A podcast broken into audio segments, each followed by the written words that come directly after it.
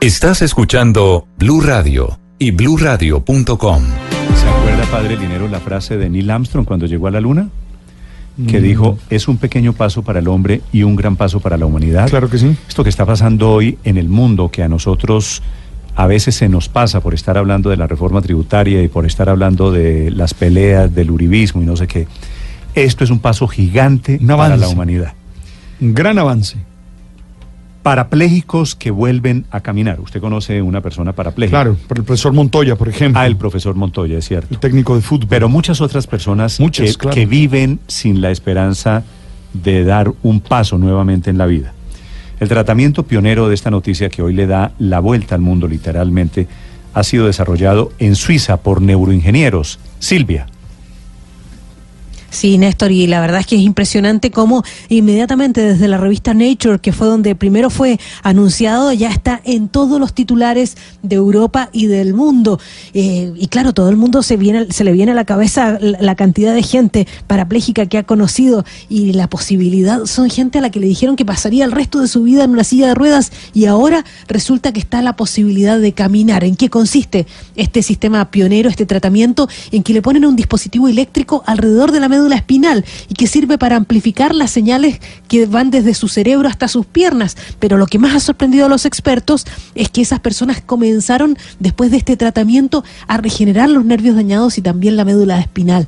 El caso del paciente eh, suizo David Metzi de 32 años es el que se ha hecho más público. Él habló con la prensa. Él tenía eh, 25 años cuando practicaba artes marciales y en un entrenamiento se rompió la columna, eh, sufrió una, una lesión que le dijeron que nunca más volvería a caminar. Y mira, escuchemos cómo contaba ayer lo que había pasado en estos meses. So that's a feeling I didn't have it for so many years, and now getting back to that is really fantastic. Dice, es una sensación que yo no tenía hace tantos años y ahora estoy volviendo a caminar. Esto es realmente fantástico. Me, me costó llegar acá, tuve que hacer mucho entrenamiento, pero ya puedo caminar con las manos libres, aunque sea solo unos pasos. Porque eso es lo más impresionante, Néstor, porque esta, esto eh, eh, resulta que el aparato es incómodo, no puede usarlo fuera del laboratorio, pero sí llegaron a la conclusión de que apagando el, el- el aparato todavía puede caminar 8 metros más. Así que es un hecho impresionante que, como te decía, está en todas las portadas del mundo. Eso es lo que usted podría llamar un milagro. Ismael Seáñez González es un eh, responsable de este estudio, es uno de los científicos, de los neuroingenieros que participó en este estudio. Es doctor en ingeniería biomédica. Doctor Seáñez, buenos días. ¿Dónde se encuentra? Hola, buenos días, ¿qué tal? Estoy en Suiza por el momento. ¿Usted es mexicano de nacionalidad? Así es, nacido en Torreón, Coahuila, México. Vale. Gracias, doctor Seáñez, por atendernos. ¿Cómo es este milagro? ¿Cómo nos puede usted explicar que con la estimulación eléctrica, tres personas que estaban condenadas a no volver a caminar por lesiones en su médula espinal hayan recuperado el control de sus músculos, de sus piernas y ahora puedan caminar? ¿Qué tan extendido puede hacerse este experimento? Bueno, aquí lo que pasa es que cuando la estimulación eléctrica se manda en el lugar y en el momento adecuados, se puede facilitar la reactivación de las conexiones nerviosas que quedan en la médula espinal debajo de la lesión. Entonces, esto es algo que el laboratorio ha trabajado durante los últimos 10 años. Primero hubo experimentos en ratas, luego se confirmaron estos resultados en monos y ahora lo llevamos un paso más adelante hacia humanos. Ahora, aquí lo que vimos es muy importante que pudimos ver rehabilitación en un estado crónico de la lesión medular, que antes se pensaba que era imposible de, ver mejoras en, este, en, este, en esta etapa de la lesión. Ahora el siguiente paso es llevarlo a un, un número más grande de pacientes y tratarlo en la parte aguda de la lesión, que es entre más temprano después del accidente empecemos, mejor resultados podemos esperar. Doctor Seáñez, cualquier persona, que seguramente hay muchas escuchándonos en este momento, que tenga problemas, que haya tenido una cuadraplegia, una paraplegia, que les impida caminar, ¿puede esperanzarse con esta noticia de ustedes?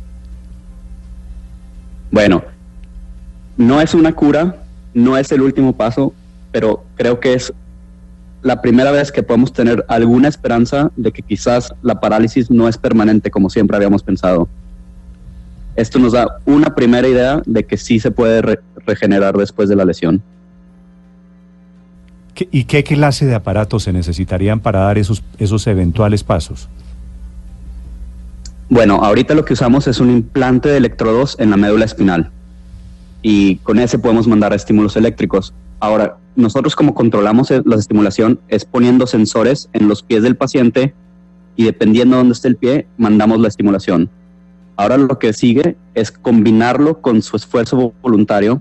Si podemos de alguna manera medir las, las señales directo de cómo vienen del cerebro, entonces las podemos podemos mejorar el tiempo en el que se realizan estos estímulos eléctricos y así ellos mismos pueden reenforzar los movimientos que ellos quieren. Doctor, le pregunto desde Londres. eh, hay una pregunta que, que se están haciendo aquí los medios y es si ustedes reconstruyen completa la comunicación entre el, el cerebro y los músculos o ustedes necesitan que, aunque la lesión sea crónica, que todavía exista algún tipo de conexión. ¿Qué pasa, por ejemplo, con los eh, pacientes cuadraplégicos? Exactamente. Eh, bueno, en, en los humanos no, no sabemos. Es muy, muy poco probable que res- restauramos la conexión por completo. No sabemos si es conexiones que existían ahí, pero que no eran suficientemente fuertes para producir movimiento, que con este entrenamiento se están fortaleciendo, o si estamos creando nuevas conexiones que van alrededor de la lesión. Para esto tenemos que hacer el mismo estudio en mu- mucho más pacientes, hacer más experimentos en animales para poder realmente investigar los tejidos, seguir las neuronas y ver qué está pasando aquí. ¿Qué pasa en el caso de los cuadraplégicos? Bueno, en el caso de los cuadraplégicos, no, en cuanto a la lesión, no hay algo diferente. Aquí lo único que sería es poner el mismo implante en una parte más alta de la espina dorsal, de la Sí. médula, Doctor, en áreas que controlan los brazos, las piernas. Doctor Seáñez, eh, para estos pacientes que hicieron el experimento, repito, esta noticia está en primera página, es la portada de muchos medios de comunicación esta mañana en el mundo. Esos pacientes le quitan la estimulación, estimulación eléctrica y se les acaba la felicidad de poder caminar o eso se mantiene por un tiempo.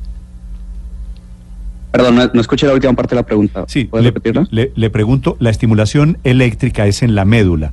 ¿Les quitan el aparato Sí. que produce esa estimulación eléctrica y ellos dejan de caminar o eso se mantiene por un tiempo seguido?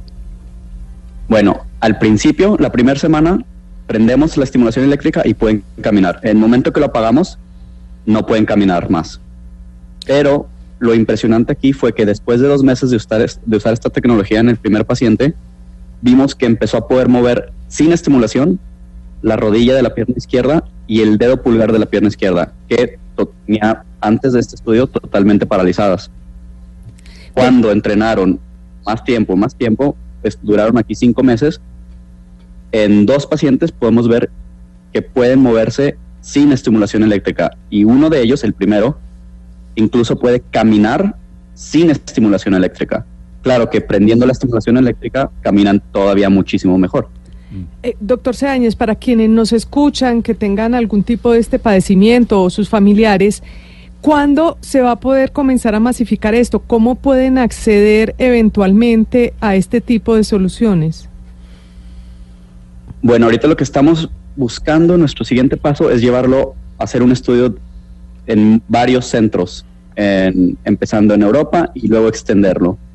Yo pienso que para cuando gente va a poder, primero hay que confirmar que es un, un- un tratamiento válido, tenemos que confirmarlo por otros grupos que obtengan los mismos resultados, pero yo pienso que en 10 años de ahora va a poder ser algo que, que se encuentre en varias clínicas en el mundo. Sí. Esto que usted nos cuenta, eh, profesor, en el sentido de que en principio se requiere una estimulación eléctrica permanente, pero luego pareciera que de manera autónoma el cuerpo, los, eh, lo, lo que signifique el movimiento, las neuronas, los sensores y músculos y demás, empiezan a tener movimiento autónomo, quiere decir que eventualmente la estimulación eléctrica le hace recordar al organismo ese funcionamiento.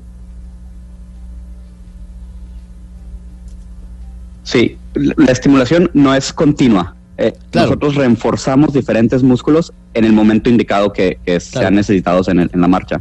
Claro, Pero sí, aquí lo que estamos, lo que pensamos que estamos haciendo es que reactivamos esas conexiones debajo de la lesión y esas, esas conexiones, siendo utilizadas por el cuerpo para algo funcional, se refortalecen. A 10 años tal vez de la masificación de este primer paso, mejor nunca dicho, de este primer paso que pondría a caminar nuevamente a pacientes en condición de, paraplegia o de cuadraplegia. Es un gusto saludarlo. Gracias por estos minutos, profesor Seáñez. Ándale, gracias a ustedes.